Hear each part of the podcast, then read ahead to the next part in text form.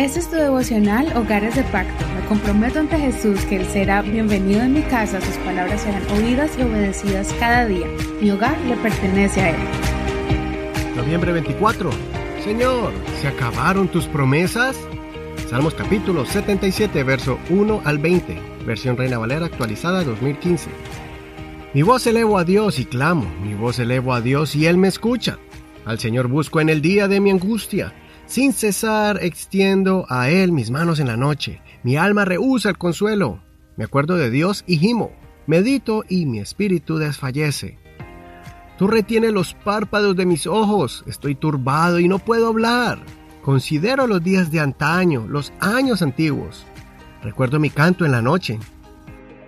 Medito en mi corazón y mi espíritu investiga. ¿Acaso nos desechará el Señor para siempre? ¿Ya no volverá a ser propicio? ¿Se ha agotado para siempre su misericordia?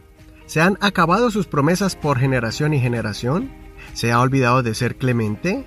¿En su ira ha cerrado su compasión? Y pienso, mi tristeza es que haya cambio en la diestra del Altísimo. Me acuerdo de las obras del Señor. Sí, me acuerdo de tus maravillas del pasado. Medito en todos tus hechos y reflexiono en tus actos. Oh Dios, santo es tu camino. ¿Qué Dios es grande como nuestro Dios? Tú eres un Dios que hace maravillas. Has hecho conocer tu poder entre los pueblos. Con tu brazo has redimido a tu pueblo, a los hijos de Jacob y de José. Las aguas te vieron, oh Dios, las aguas te vieron y temblaron. Se estremecieron los abismos. Los nubarrones vertieron sus aguas. Tronaron las nubes, también se desplazaron tus rayos. El tronar de tu voz estaba en el torbellino, los relámpagos alumbraron al mundo, la tierra se estremeció y tembló. Tu camino estaba en el mar y tu sendero en las caudalosas aguas, pero tus huellas nadie las pudo conocer. Como a un rebaño has conducido a tu pueblo por medio de Moisés y de Aarón. Este es un salmo que describe el dilema que Asaf tenía en su corazón.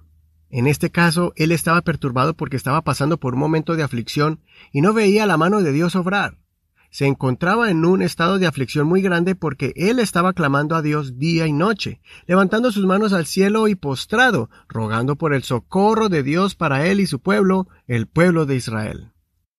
El salmista cayó en un estado de conmoción porque pensó que la mano de Dios ya no es la misma, que el poder de Dios ha desaparecido. El salmista recordaba las obras poderosas que Dios hizo en el pasado y eso lo hizo estar más triste porque pensó que Dios ya no quiere obrar a favor de su pueblo, que se acabaron sus promesas y se agotó su compasión.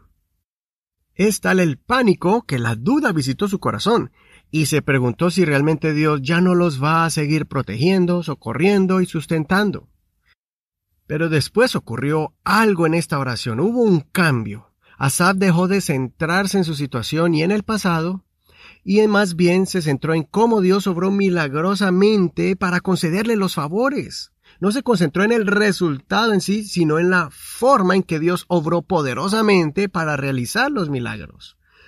Por eso Asaf recobró fuerzas cuando recordó la forma en que Dios sacó al pueblo de Egipto, cómo el mar rojo se partió en dos, de cómo los truenos caían cuando el Señor se manifestaba.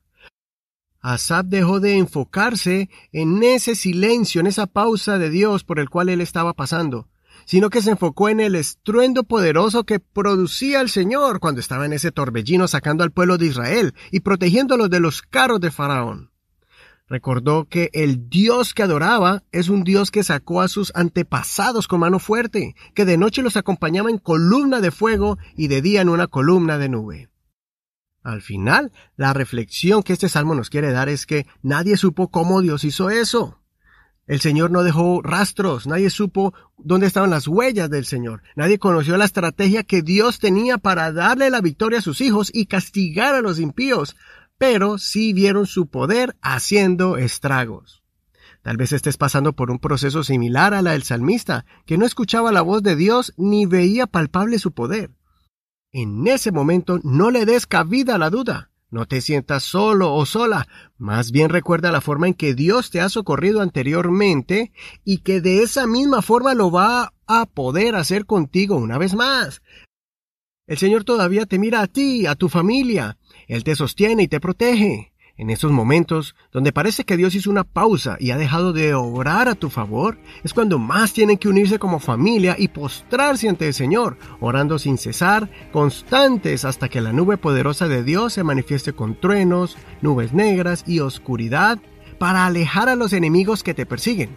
Y por el otro lado del torbellino aparezca en forma de fuego para iluminar tu camino y puedas caminar sobre el suelo seco en medio del mar de dificultades que tienes que cruzar.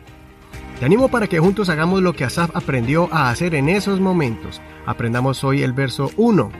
Dice así, mi voz elevo a Dios y clamo, mi voz elevo a Dios y Él me escucha.